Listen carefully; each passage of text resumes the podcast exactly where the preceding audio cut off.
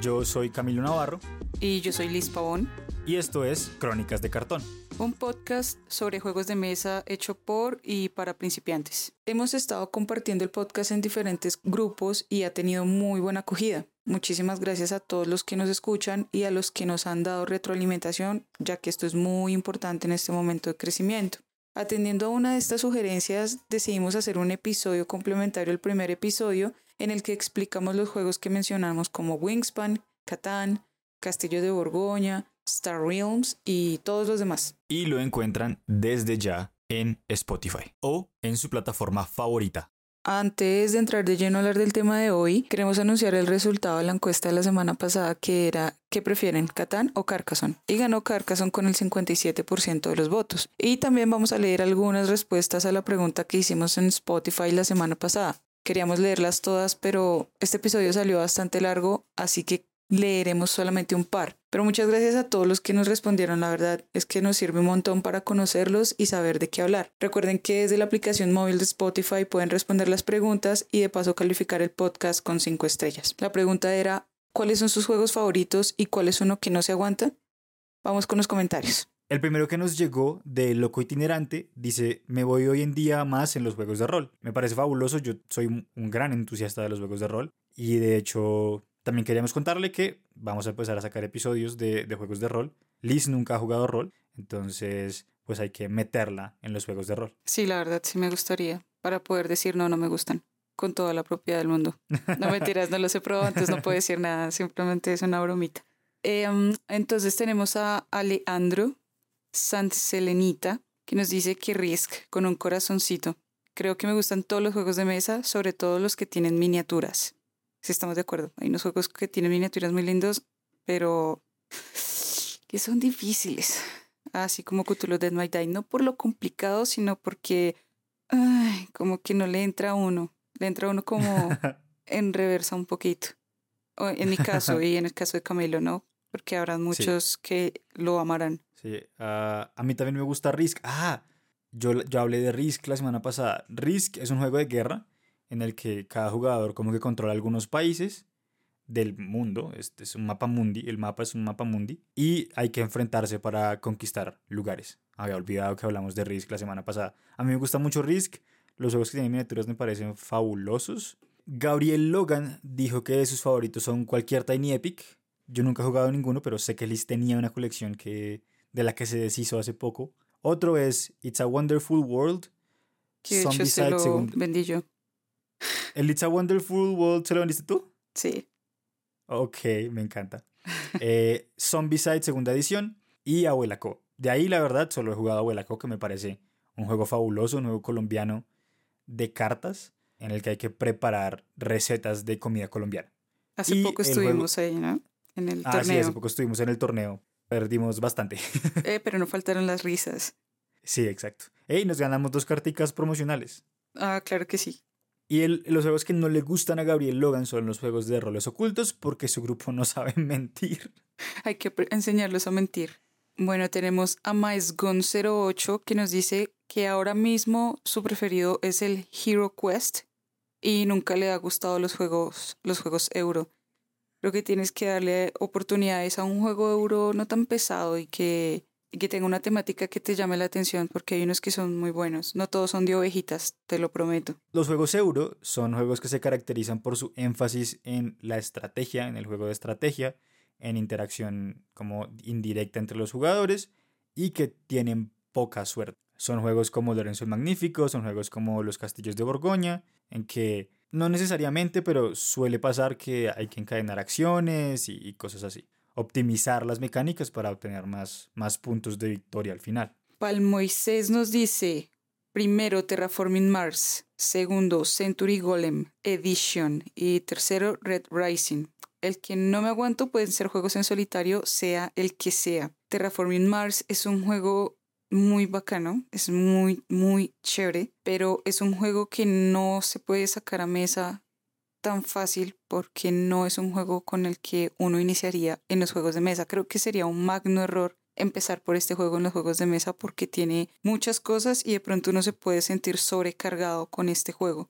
En Terraforming Mars hay que terraformar Marte. Somos compañías que están como cambiando el, el ambiente en Marte para hacerlo habitable.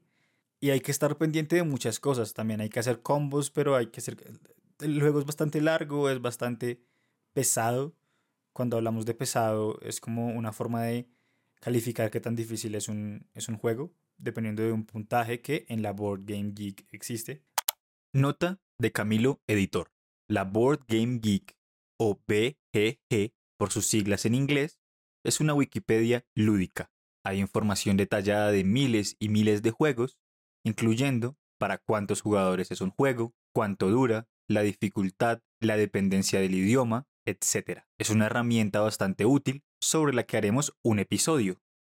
Pero sí, es un juego bastante pesado y los, los componentes son muy baratos, se sienten baratos, se sienten que no le pusieron mucho amor. El juego es una caja, no viene como organizar nada y vienen como 200 cartas. Es una chimba entender y jugarlo y las mecánicas, pero los componentes horrible. Yo tengo la, la, versión en cartas, que las cartas ya se sienten un poquito más gruesas, tienen un gramaje más grueso, la textura también es mucho más bonita, trae como sus organizadores en donde vienen como los recursos, el tablero es más pequeño, vienen en dos niveles para que no se corran los recursos dentro del tablero. Está muy bonito, es a mí, a mi parecer, es mucho mejor que, que el tablero grande, pero eso no le quita que sea un gran juego, es muy buen juego.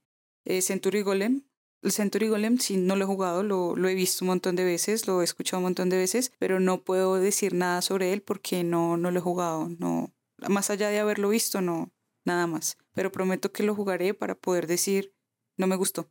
No mentiras, prometo jugarlo para, para poder decir mi opinión acerca del juego. Y Ray Rising, ese juego yo lo tengo aquí, lo tengo nuevo, sin estrenar, así que también espero pronto poderlo jugar para poder dar también una, una opinión acerca del juego. Y como los que no se aguantan son los juegos en solitario, bueno, yo tengo que decir que una una de las cosas que más me gustan de los juegos de mesa son los juegos en solitario. Y tengo un par y también han pasado por mis manos otro par. Y no sé, creo que también tienen su encanto. En el futuro haremos un episodio sobre juegos de, mesa en solitario porque yo estoy del lado de Palmoises. Yo no entiendo los juegos de mesa en solitario. Pero ya hablaremos de eso. Estamos, en, en este momento estoy tratando de jugar algunos para poder tener una, una opinión más informada. Dani Ley, una amiga mía, dice que su juego favorito por el momento es Wingspan, gran juego. Y el que menos le gusta es Escaleras y Serpientes. Me gusta mucho este comentario porque hoy vamos a hablar de Escaleras y Serpientes un poquito también. Porque es un juego bastante viejo. Listo. Daruk el, el Orco nos dice que Dominion es de sus preferidos y no le gustan tanto los Dungeon Crawler. Hace poco compraste una cajota de Dominion, ¿no? Sí, yo compré una caja grande de Dominion, que es Dominion, con una expansión de Dominion. Es un juego que me gustó bastante porque usa esta misma mecánica de mejorar tu mazo. Compras cartas para tener cartas que te dejen hacer más cosas o te den más dinero. Es, es fabuloso. Y nunca he jugado un Dungeon Crawler, por ejemplo.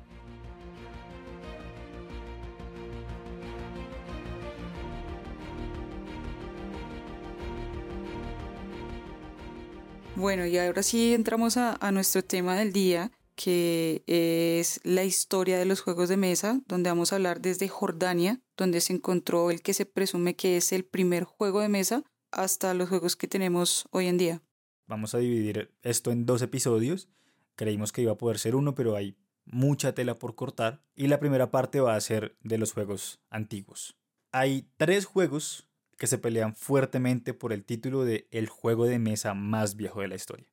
Pero los historiadores no han dado en muchísimos años con cuál realmente es. Yo tampoco lo supe, solo he encontrado muchas cosas y pues eso es lo que les voy a contar, lo que yo encontré. Según todo lo que busqué, los Mancalas son los primeros juegos de la historia. Mancala se escribe con M minúscula, en teoría, es decir, no es un juego de mesa que se llame Mancala, sino es un tipo de juego, como decir juegos de cartas, juegos de dados, juegos de tablero, juegos de rol. Son juegos con mecánicas muy parecidas. Hay alrededor de mil juegos de mancalas, según lo que leí, y un tablero de mancalas son dos, tres o cuatro filas de huecos. Algunos tienen seis huecos por fila, otros tienen diez, y la que se encontró con más huecos tiene 40. Entonces en cada hueco se ponen semillas, los jugadores agarran las de un hueco, las llevan a otro lado, van dejando semillas en cada hueco, la idea es que las están sembrando y luego pueden capturar las semillas del hueco al que lleguen. Esa es más o menos la idea general de los mancalas. Es un juego muy, muy viejo.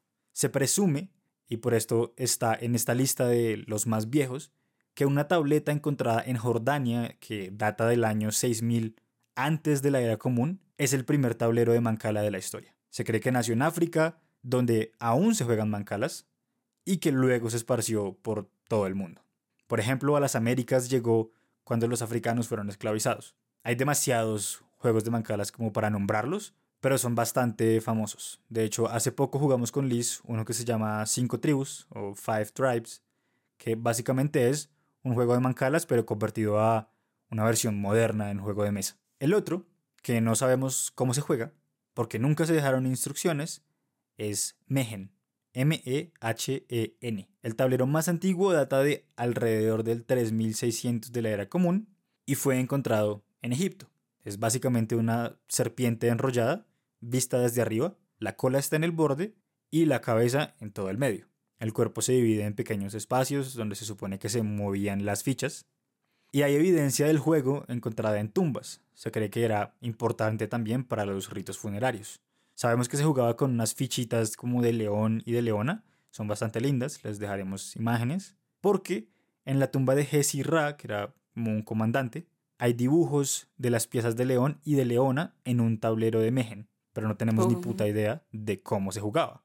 Guau, qué chévere, ¿no? Qué chimba eso. Sí, sí, la, la verdad es como, no sabemos cómo era, pero entonces está esta imagen. E, e, eran importantes aparentemente. Otro juego que estaba en un mural en la tumba de Jesi Ra, y el último, que se presume que es el primero, se llama Senet, S-E-N-E-T.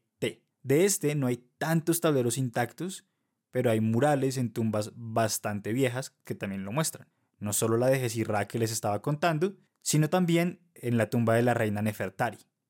En la tumba del faraón Tutankamón se encontraron cuatro tableros de Senet. Aparentemente Tutankamón era un jugador de juegos de mesa bastante grande. Uy, Tutan, de los nuestros. El tablero está compuesto de tres filas de 10 cuadritos cada una, son 30 espacios, y hay piezas distintivas para cada jugador. El tablero es además como una cajita donde se pueden guardar las piezas, entonces uno simplemente saca como un cajoncito que tiene, y tampoco tenemos ni idea de cómo se juega. Pero los tableros más recientes que se encontraron tienen jeroglíficos que hablan de cosas espirituales y ritos. Se cree que el juego empezó siendo un juego y se convirtió en algo espiritual. Hay jeroglíficos y pues escrituras y cosas que han encontrado que decía que los egipcios creían que jugar Senet era muy importante, había que entrenarse en el Senet, porque los muertos tenían que jugar Senet contra un ser divino para completar su viaje al más allá. Hay un juego que se llama Caminando hacia Osiris, si mal no recuerdo el nombre, y tiene que ver con, con algo así del más allá. Ok.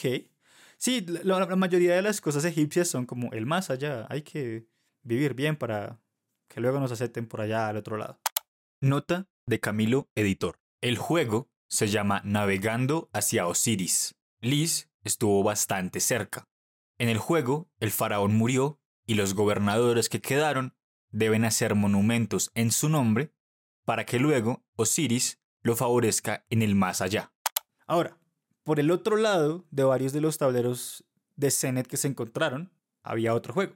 Entonces era tablero de Senet por un lado y por el otro lado era un tablero de el juego real de Ur. Se llama así porque lo encontraron en el cementerio real de la ciudad de Ur en la antigua Mesopotamia. Realmente no sabemos cómo se llamaba en esa época. El juego real de Ur es el primer juego del que tenemos una idea clara de cómo jugarlo. En los 80 un curador del Museo Británico, porque donde más iba a terminar un tablero de un juego antiguo, sino en el lugar de los ladrones más grandes de, todos, y que además aman los juegos de mesa, pues en Inglaterra. Eh, Irving Finkel, que es este curador, tradujo una tableta cuneiforme. Las tabletas cuneiformes son como escritura de Mesopotamia. Y esta tableta estaba escrita por un astrónomo, un tal Iti Marduk Balatu, que explica cómo se juega el juego. Se jugaba originalmente con huesos de oveja y luego con dados, y era una carrera. Entonces el tablero estaba dividido en dos lados, cuatro filas de tres espacios a un lado y luego hay un brazo que las conecta, más o menos. Hagan de cuenta un, como una T o algo así. Y al otro lado hay como otros tres espacios. Y la idea es como ir al otro lado del, del brazo y volver. Los caminos de los jugadores se cruzaban en algún momento y se podían como hacer daño de cierta manera. Una comunidad judía en la ciudad de Kochi, en India, siguió jugando el juego real de Ur por generaciones y alguien que había jugado le confirmó a Irving que las reglas eran básicamente como él las había traducido. Así que el juego real de Ur, además de ser el primero que sabemos cómo se juega, es el juego que durante más tiempo ininterrumpido se ha jugado. Se creía que era Go, pero simplemente no sabíamos que el juego de Ur también se jugaba por allá. Qué chévere. Em, sí, es una chimba. Y va a hacer un paréntesis aquí, aprovechando que mencioné que el juego real de Ur se jugaba con huesos de oveja y luego con dados, para decir que los dados son bastante viejos. Los dados también datan de Egipto, no estoy muy claro ahí, pero provienen de una práctica que se llamaba astragalus, que era rodar dados para predecir el futuro, como en películas y cosas así, eso era cierto. Básicamente se, hacían como de mm, tobillos de criaturas o de humanos y se rodaban para predecir el futuro, pero luego fueron encontrando estos huesos con huequitos como para hacer dados y luego se convirtieron en dados. Pero tal vez podríamos hacer todo un episodio sobre dados, sobre juegos de dados que se pueden jugar con dados normalitos y sobre los dados de 20 lados y así. Porque, de hecho, los dados de 20 lados también son súper viejos, o sea, no, no, es algo nuevo. Nota de Camilo, editor. Astragalomancia era el arte adivinatorio y astragalus es el nombre del hueso del tobillo, con el que se hacía astragalomancia y después dados. Estos primeros juegos se expandieron a diferentes lugares. Se han encontrado tableros de, de Senet, de Mehen, del juego real de Ur, en lugares muy lejos de aquellos en donde nacieron. Entonces, los juegos de mesa siempre han sido algo que han llamado la atención de la gente, lo suficiente como para robárselos y exportarlos. Así como hace poco en la, en la Gen Con que se robaron Ay, unas sí, cartas. Todas esas cajas de cartas. Pobre gente. La mayoría de los viajes de los juegos de mesa fueron por conquistas, por invasiones y por supuesto gracias al comercio. Entonces la gente iba a India, compraba especies, pero también se llevaba ahí juegos de mesa. Otro juego que quiero mencionar, que se llama Perros y Chacales, eh, se inventó alrededor del 2000 antes de la era común y solo lo quiero mencionar porque las fichas eran muy lindas, eran, perros y chacales en un tablero que era, imagínate una, una mesita de centro, una mesita de sala como de café con 58 huecos y cinco piezas de perros y cinco de chacales. Es, es, precioso. De hecho, aparece en la película de 1956 Los Diez Mandamientos, aunque lo que aparece ahí es como una edición de lujo jugada por faraones y tal. De ese tampoco tenemos ni idea de cómo se juega. Entonces vamos a saltar a juegos un poco más jóvenes, porque todos estos vejestorios no sabemos cómo jugarlos y simplemente son piezas de museo. Vamos a saltar a Go. Go es un juego de origen chino que realmente se llamaba Ji o Weiki, y el nombre Go es el nombre japonés. El tablero actualmente es una cuadrícula de 19 x 19, aunque originalmente eran de 17 x 17. Cuando salió de China era de 17 x 17, pero en el Tíbet y en Persia y en diferentes lugares lo ampliaron y en Japón llegó a 19 x 19 y así lo conocemos hoy. Go se juega con 180 fichas blancas para un jugador y 181 fichas negras para el otro el, jugador negro es el que arranca, y la idea es marcar territorio. Hay que encerrar lugares, entonces eso a uno le da puntos. Y también uno puede capturar fichas del oponente para impedir que el oponente pues marque más territorio. El jugador que tenga más territorio al final gana. Hay reglas chinas y hay reglas japonesas y la manera de calcular los puntos son diferentes. Hay diferentes estrategias para cada uno, pero las reglas más usadas son las japonesas. Go es un juego que todavía se juega, lo que les decía. Se creía que Go era el juego que se ha jugado por más tiempo sin interrupción. Es bastante famoso en Japón, en, todo lado realmente. Yo tengo un amigo que jugaba mucho Go hace un tiempo y participaba en torneos y tal. A él fue que le pregunté si lo que escribí aquí de cómo se juega estaba bien y me dijo que estaba bien, entonces vamos a creerle. Esperemos que sí esté bien. Y es un juego que ya la inteligencia artificial logró vencer. Toma mucho tiempo y es increíblemente difícil, pero ya la inteligencia artificial logró vencer a un jugador de Go. De hecho, el jugador de Go que la inteligencia artificial venció se retiró Wow. Se sintió, digámoslo, como humillado, tal vez. Sí, sí, le dio muy duro, o sea, Pues debe, debe ser muy difícil. Digamos que ajedrez es otro juego que la inteligencia artificial ya venció, pero las posibilidades de jugadas en ajedrez son poquitas comparado con Go. El ajedrez son hartas, pero comparado con Go, Go es como... Hay más posibilidades de jugadas de Go que átomos en el universo, una vaina así. Wow. Eso no lo sabía. Es un juego que, que está totalmente fuera de mi conocimiento. De hecho, creo que la primera persona que le escuché hablar de Go fue a ti. Ok, sí, es un juego de estrategia, muy, muy de estrategia, es un juego abstracto.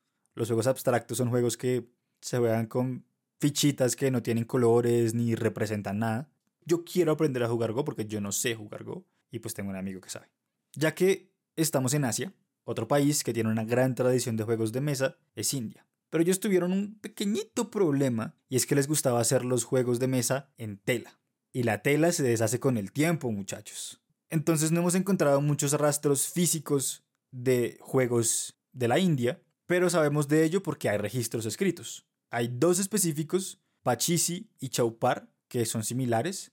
Se jugaban en un tablero en forma de, de más y los jugadores cazaban las piezas de los otros jugadores. Del Pachisi viene el Parchís, del Parchís viene el Parcase y del Parcase viene el colombiano, el que tal vez todos hemos jugado aquí, el Parqués pero las reglas originales del Pachisi eran más complejas, había cómo proteger las fichas, había habilidades especiales, esta es como la versión tonta de, del Pachisi. Hay registros oficiales de Pachisi y Chaupar alrededor del siglo II y III antes de la era común, pero se especula que son más viejos, porque hablan como si fueran algo importante ya en ese momento. También de India viene serpientes y escaleras. Originalmente se llamaba Moksha Patam. Y el objetivo es llegar al último cuadro del tablero. Este es un juego bastante famoso, en el que las escaleras te hacen subir y las serpientes te hacen devolver. Era un juego que representaba el camino a la iluminación. Entonces, las escaleras representaban virtudes y las serpientes representaban vicios. Originalmente, no sé cómo será en este momento, el número de serpientes era considerablemente mayor como recordatorio de que el camino del bien es más difícil que un camino de vicios y pecados. Y eso se me hace una chimba, también era como una exploración de, del concepto del karma. Eso me gusta mucho de la historia de los juegos de mesa y es que los juegos eran algo espiritual, representaban algo espiritual como llevado al mundo terrenal. De hecho, en el Diga Nikaya, que es un librito que alrededor del 500 antes de la era común, Buda, el Buda original, escribió reglas para vivir una vida devota. Y entre esas reglas había una lista de juegos que sus seguidores no debían jugar, porque no eran buenos, no te llevaban al camino de la iluminación. No nombra ninguno, pero los describe y se entiende que son juegos como Zenet o como Ur o Pachisi. Los juegos de dado también estaban prohibidos. Los juegos de imaginación, como imaginar, estaba prohibido. Y entonces entendemos que a India habían llegado ya muchos de estos juegos, porque describen casi que al pie de la letra. Y de ahí, de la India, vamos a pasar a los primeros juegos de América. No es una tradición tan fuerte en América y el problema que tuvimos nosotros es bastante peor que el que tuvieron la gente de India. Los registros se perdieron porque los españoles los destruyeron, saquearon y quemaron todo porque eso no era católico y era pagano, estaba- lo que sea. Estaba de moda. Aquí había un juego que se llamaba Patoli. El tablero era en forma de, de más... Realmente era una X más o menos. Aquí se jugaba en todo lado. Lo jugaban los mayas, los aztecas, los toltecas y toda la gente que ellos conquistaron, o sea, todo el mundo. Y era un juego en el que se apostaba de todo. Se apostaba comida, se apostaban telas, se apostaban diferentes cosas. Y la idea era ir de un lado al otro del tablero. Entonces, un bracito de la X era el camino de uno de los jugadores y el otro bracito de la X era el camino del otro jugador. El que lograra llegar al otro lado, primero, ganaba. Lo que les decía, no sabemos mucho por culpa de los españoles, pero lo que sabemos lo sabemos por los españoles, que llegaron y lo vieron como vieron gente jugando este juego y pues hicieron algunos registros, pero no hay registros de aquí, no hay registros de más o menos cuándo nació, de qué significaba, ni nada de eso. Todo eso lo quemaron. El tablero se parecía un poquito al del Pachisi, entonces se teorizó de que tal vez la cultura india había llegado aquí, entonces habíamos tenido contacto y bla, bla, bla. Pero luego se llegó al consenso de que, pues, no son juegos muy complejos. Hacer un tablero que tenga una forma de X y un tablero que tenga una forma de más no quiere decir que hayamos estado en contacto, simplemente casualidades. Las mentes brillantes piensan parecido, supongo. Y había otro, aquí en Latinoamérica, que se llamaba Bull, B-U-L. Es también juego de carreras, pero tenía elementos de lucha. De este se sabe aún menos que el Patoli, pero hay versiones modernas que se juegan en Belice y en Guatemala actualmente. Pero las versiones originales se perdieron, no tenemos ni la más mínima idea. Hasta este momento, la mayoría de los juegos de los que he hablado son juegos de carreras. Era algo bastante común en esa época, llegar del punto A al punto B. Así sea enfrentándose a los otros jugadores o enfrentándose a serpientes o lo que sea, pero es, algo como muy constante en, en los juegos de mesa. Pero entonces vamos a llegar aquí ya al punto en el que esto cambia.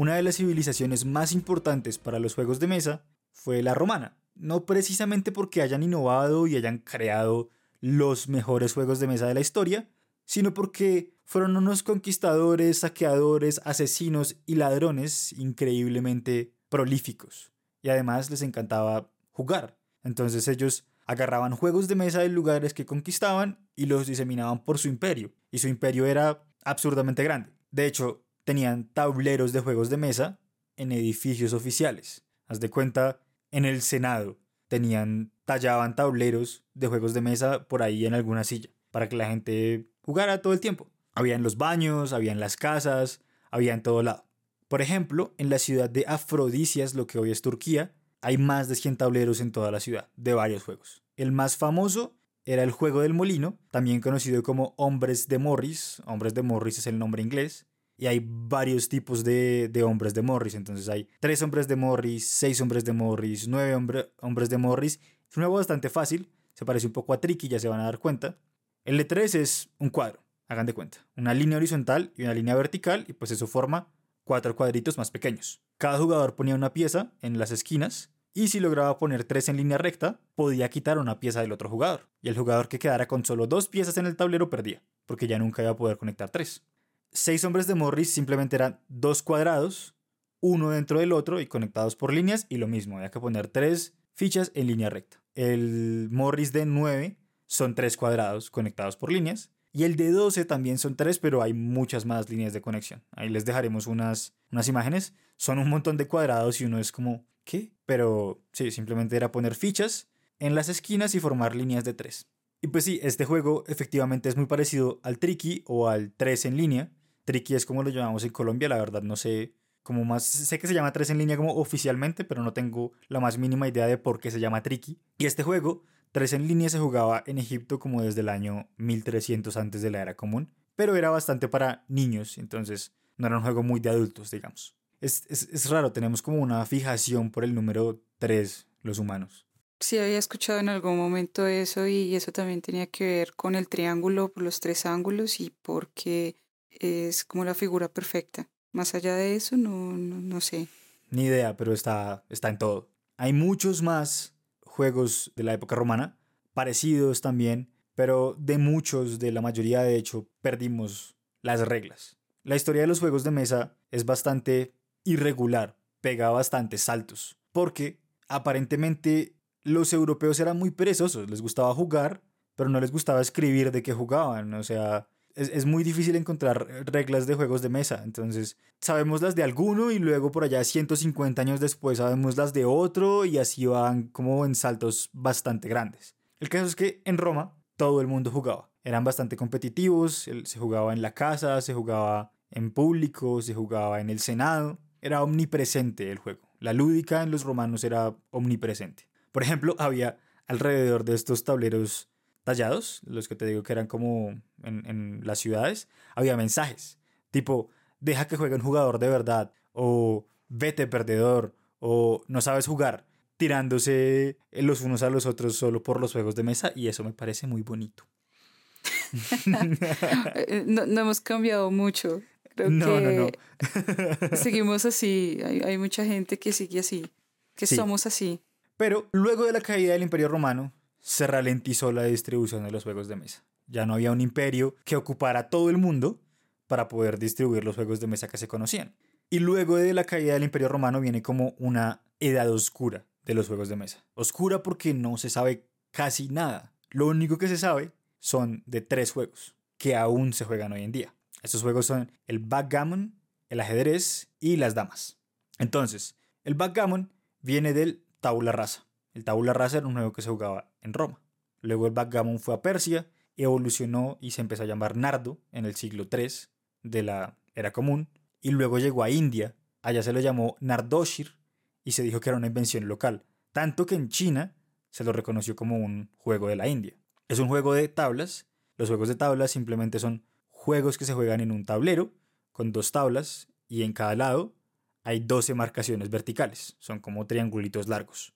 Hay 6 en la parte de arriba y 6 en la parte de abajo. Entonces si uno junta las dos tablas, hay 12 rayitas arriba y hay 12 rayitas abajo. La idea del backgammon es llegar a uno de los lados antes que el jugador oponente. Pero tiene un poquito más de complejidad, hay cómo proteger las fichas, se juega con dados también. Uno solo se puede mover la cantidad que le digan los dados. Igual les vamos a dejar una imagen de un tablero de backgammon y básicamente así se veían todos los tableros de los juegos de tablas. Juegos de tablas es también otro tipo de juegos, como juegos de dados, juegos de cartas o juegos de mancalas. El juego cambió mucho, hubo muchos nombres y variaciones antes de llegar a, llamarse backgammon, pero era bastante popular. Había uno que se llamaba irlandés, que era un juego escocés, por alguna razón. Había uno que se llamaba Todas Tablas, era la versión española. De hecho, Todas Tablas aparece en 1283 en el libro de los juegos o libro de ajedrez, dados y tablas,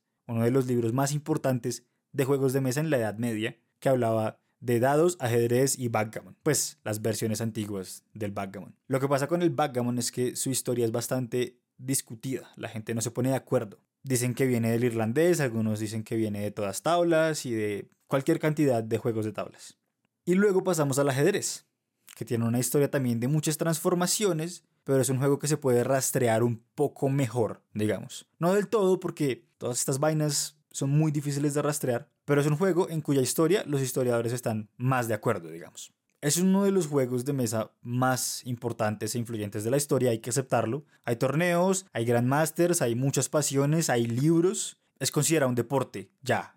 El ajedrez ya lo hizo, es, es el gran juego, uno de los grandes exponentes de juegos de mesa. Tanto que Marcel Duchamp, el artista dada francés, el que agarró un urinal y lo llamó una fuente, se retiró del arte para ser un ajedrecista consagrado y llegó al, llegó al rango de chess master o algo así. Igual dijo que ser ajedrecista era peor que ser artista porque aguantaba más hambre, pero a, a ese nivel de, de importancia tiene el, el ajedrez. Entonces, el ajedrez viene de uno de esos juegos que Buda dijo que no debían jugarse para llegar a la iluminación, y ese juego se llamaba Ashtapada. Ashtapada se jugaba en un tablero de cuadrícula de 8x8, como el ajedrez, y se jugaba a capturar a las piezas del enemigo, como el ajedrez. Luego vino el Chaturaji, que se jugaba en el mismo tablero de 8x8, pero era para 4 jugadores. Cada jugador tenía 8 fichas en cada una de las esquinas del tablero. Eran súper lindas, hay, hay de varios colores, les dejaremos imágenes. Y tenían 4 peones al frente, un elefante, un caballo, un barco y un rey. El Chaturaji evolucionó en Chaturanga, que era para dos. Tenía una línea de peones y atrás, en la parte de atrás, había un raya, es decir, un rey, había un mantri, es decir, un, un visir, un general, había dos elefantes,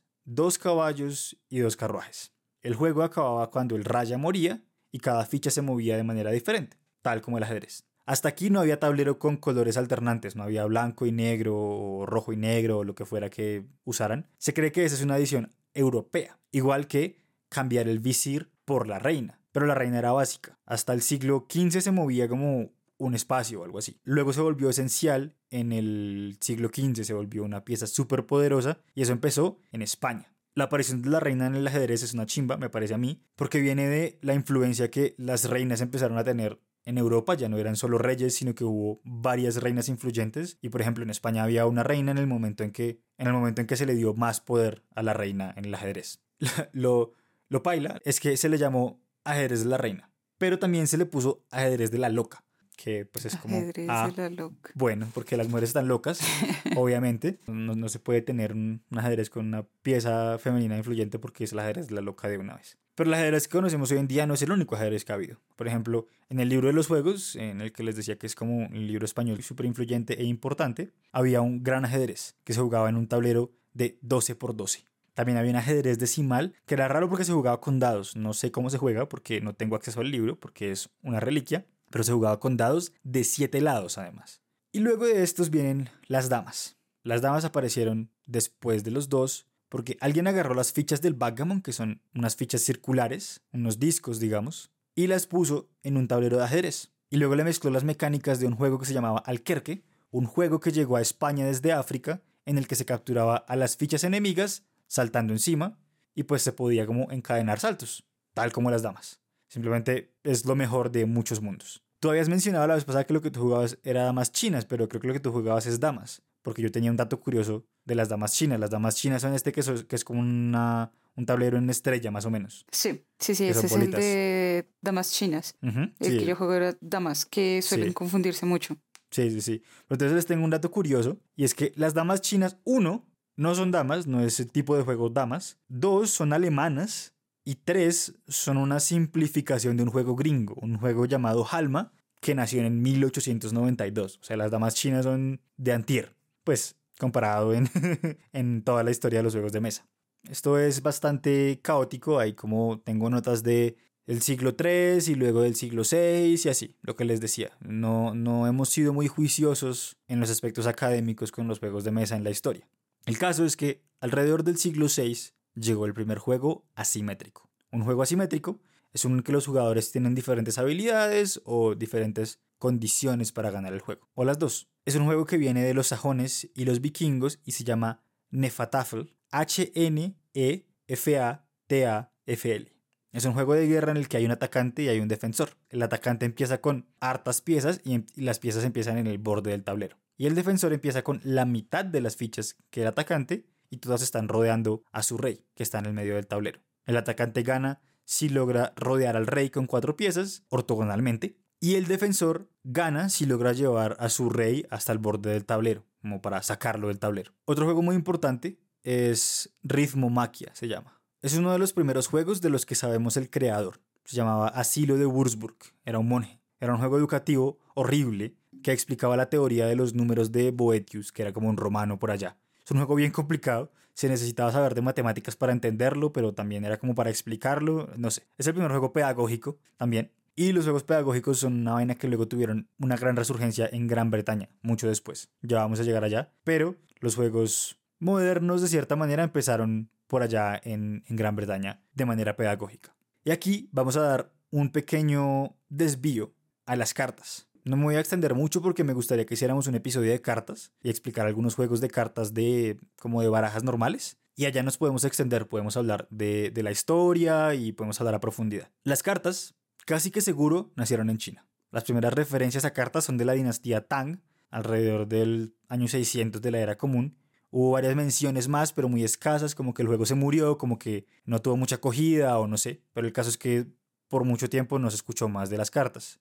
La fecha más definitiva que tenemos es 1294. Dos hombres fueron arrestados por jugar cartas. Se cree que por apostar, porque es lo único que tiene sentido. Y estas cartas representaban dinero, eran como copias del papel moneda de China en esa época. Porque la gente apostaba, entonces para, para no usar el dinero simplemente apostaban con estas cartas que eran representación de la plata. Y de China, las cartas de juego se expandieron a través de India, Persia y hasta Egipto y desde Egipto al resto del mundo. Lo último que quiero decir sobre las cartas es que aún tenemos un mazo, tenemos como si lo tuviéramos tú y yo, eh, ah, existe, está en un museo, un mazo de Mamluk, Mamluk era como alguien que reinaba en Egipto en algún punto, es un mazo completo, completo de 52 cartas. Es precioso, es como más o menos, pareciera como de tarot, pero está mucho más lindo que un montón de cartas de hoy en día.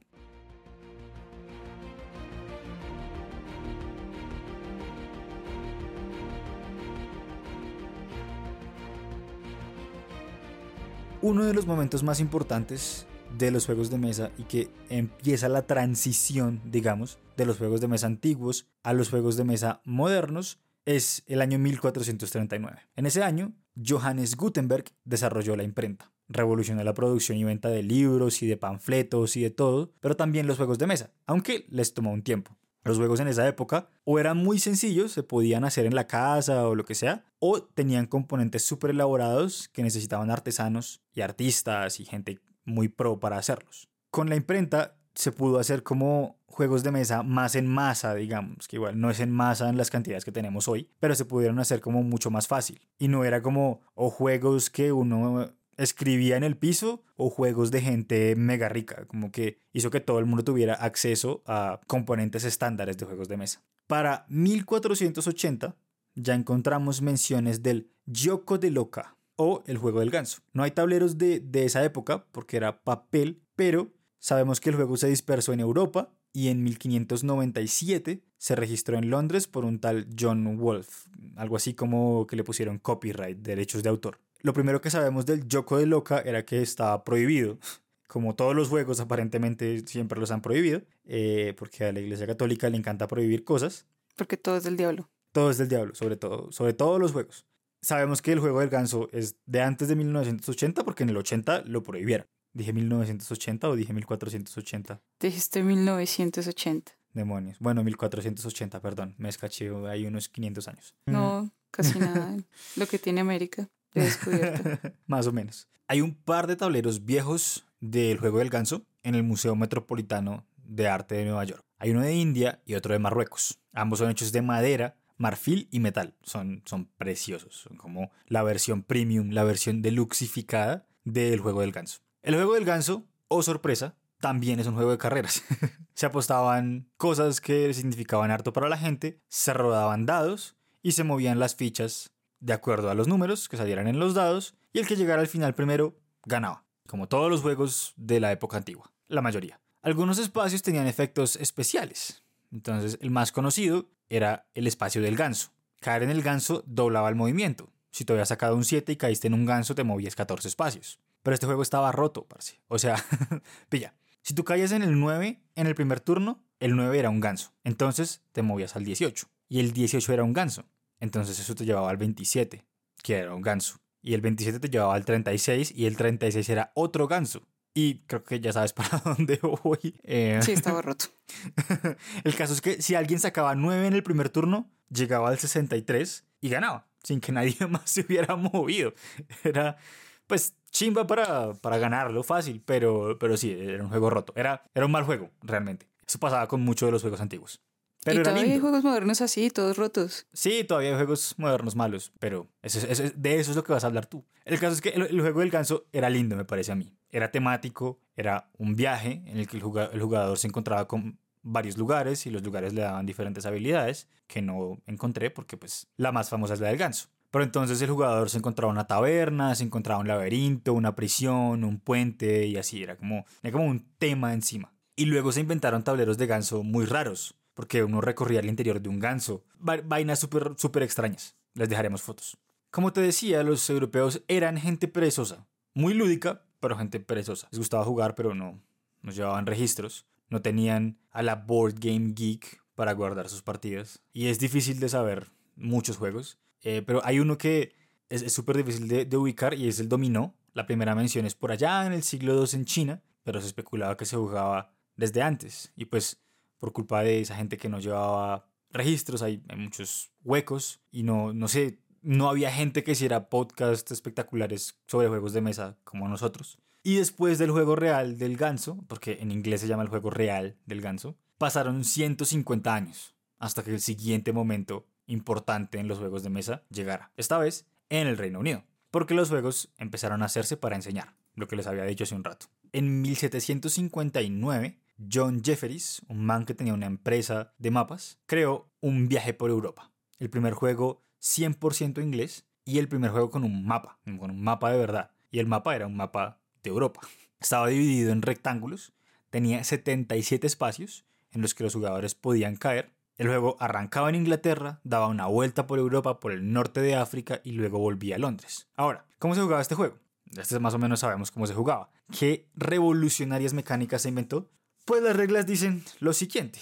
Un viaje por Europa debe jugarse en todo respecto igual al juego del ganso. Entonces era un juego de carreras. Que no estaba tan roto, eso sí, le agregaron esa parte de, de que no estaba tan roto ahora pero era la misma mecánica. Y era temático, era más temático que el juego del ganso, porque era un viaje por Europa, entonces cada espacio hablaba de datos de los lugares, entonces si uno caía, había un, había un lugar en el que uno caía y lo mandaban como a Islandia y uno perdía tres turnos. Eh, también era paila, pero la mayoría de estos juegos son malos, muchachos. Lo, lo paila era que hablaba bastante de la grandeza de, de Gran Bretaña, besarle las medias a Inglaterra todo el tiempo. La mayoría de estos juegos pedagógicos eran simplemente reimplementaciones del juego del ganso con temas pegados ahí con babitas. Algunos no, tenían dados porque en la era victoriana los dados no tenían lugar en las buenas casas cristianas porque estaba prohibido, prohibido. Porque era mm. del demonio. Porque era del demonio. Eh, hay, hay, uno de los que más de, de, las reimplementaciones que más me gusta es el noble juego del elefante y el castillo. Era súper lindo. Uno se movía como dentro de un elefante, eso era un poco raro, pero el arte es muy lindo. Y sí, lo, lo que les decía, como estas implementaciones de los juegos del ganso eran como, todo era carreras, pero entonces había carreras de momentos históricos, para que la gente aprendiera de momentos históricos.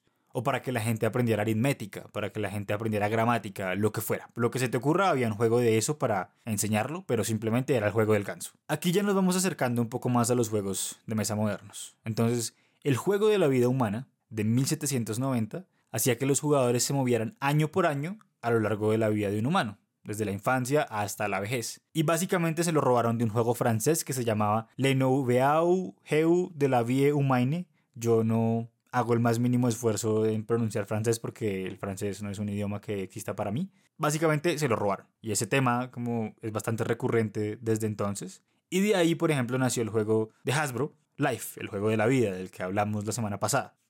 Y hay un juego que me gusta mucho y me llamó mucho la atención de esa época, que resaltaba porque no era educacional. Se llamaba Combate con el Gigante y usaba un mazo de cartas para recrear una expedición para ir a matar a un monstruo y liberar los rehenes. Ahí ya empezó como a tener tema bélico y más como de contar una historia los juegos de mesa. Y ya pues nos vamos acercando a, a lo que es los juegos de mesa actuales. Porque hasta aquí llego yo. Yo sé que es un montón por digerir, pero si quieren que expandamos la historia de alguno de estos juegos en específico, pues podemos intentarlo. Los juegos de mesa han recorrido un camino largo, larguísimo, como de 8.000 años, para llegar hasta donde estamos, y han sufrido muchas transformaciones. Luego de esto vienen los juegos modernos que empiezan como desde la invención de la caja de cartón, básicamente, porque se pudieron empezar a producir más en más a los juegos de mesa.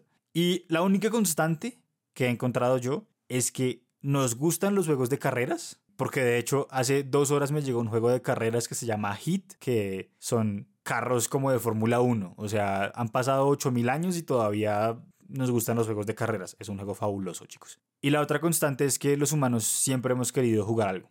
Eh, encontré algo muy bonito, ya con esto cierro, y es que en 1794 el filósofo alemán Friedrich Schiller escribió un ensayo sobre la educación estética del hombre y dijo que los humanos son totalmente plenos solo cuando juegan. Es un poco más larga. Dice que el hombre solo juega cuando es, en el sentido más completo de la palabra, un humano, y que solo es humano cuando juega. Eso es algo que me gustó mucho. Y ya, esa es, esa es la historia de los juegos de mesa antiguos. ¿Qué tienes por decir tú, Liz? ¿Qué, qué te pareció todo este viaje larguísimo? Creo que es, es, una cantidad de información que, como tú dijiste, es, es un poco difícil de digerir, así que no teman en, en pausarnos y en ir a buscar si, si, si sienten mucha curiosidad acerca de lo que habló Camilo, porque eso hice yo mientras él iba hablando, yo iba buscando, iba, iba viendo lo que él iba diciendo para no solo imaginármelo, sino para entender lo que él estaba describiendo y darle un contexto a sus palabras. Em, me parece que es que no le estamos dando la importancia como debería ser a los juegos de mesa. Creo que la gente, y no hablo por nosotros, sino en general, lo tomo más como es un hobby caro, porque es un hobby caro. Todos nosotros lo, lo sabemos y si hemos llegado a comprar al menos un juego de mesa moderno. Y no ven la importancia que ha tenido esto también dentro de de la evolución que tenemos nosotros como seres humanos y de la necesidad, porque si lo, si lo llevamos a, a ese ámbito, también es una necesidad del ser humano tener su espacio de ocio y de entretenimiento y de despejar su cabeza de lo que esté sucediendo en ese momento y en esa hebra, en esa época, porque si, si nos remontamos a lo que acaba de decir Camilo, hay una historia gigante detrás y es tan grande y es tan extensa que ni siquiera se ha logrado determinar qué fue primero, si este juego o este otro. Creo que me parece que es una muy buena introducción para entender los juegos de mesa para darle la importancia que deberían de tener y una buena excusa para, para seguir fomentando este gran hobby, porque creo que le aporta un montón de cosas a, a nuestra vida cotidiana y en general a nuestra evolución como seres humanos. Sí, es, es un gran hobby el nuestro. Y es mucho más importante de lo que la gente piensa, aparentemente. Es mucho más importante de lo que yo pensaba. Yo no sabía todo esto de historia de los juegos de mesa. Lo supe investigando para este episodio y no sabía que fuera tan importante desde hace tanto tiempo. Esta fue la primera parte de nuestro recorrido por la historia de los juegos de mesa. Espero que lo hayan disfrutado mucho. Espero que hayan disfrutado de la voz de Camilo porque para la próxima será mi voz. En la próxima ocasión, en nuestro próximo episodio, vamos a hablar sobre la historia de los juegos modernos, continuando la línea por la que viene Camilo. Espero que logremos conectarlo para que ustedes sigan entendiendo toda esta historia. Recuerden que pueden responder nuestra pregunta de Spotify a través de la aplicación móvil. También nos pueden contactar. Recuerden seguirnos en crónicas.decartón en Instagram. Eh, muy pronto vamos a tener también nuestra fanpage en Facebook para que también puedan compartir con, con, nosotros sus comentarios o sus sugerencias o lo que nos quieran decir a través de nuestro perfil. Eh, también pueden ubicarnos a través de nuestro correo crónica de cartón por si quieren enviarnos algo. Siempre vamos a estar pendientes. La pregunta de esta semana es si pudieran viajar al pasado, ¿qué juego les gustaría aprender a jugar? Y eso es todo. Nos vemos la próxima semana cuando espero que Liz hable mucho más porque en este episodio hable mucho. Esperamos que los dados estén de su lado. Bye. Bye bye.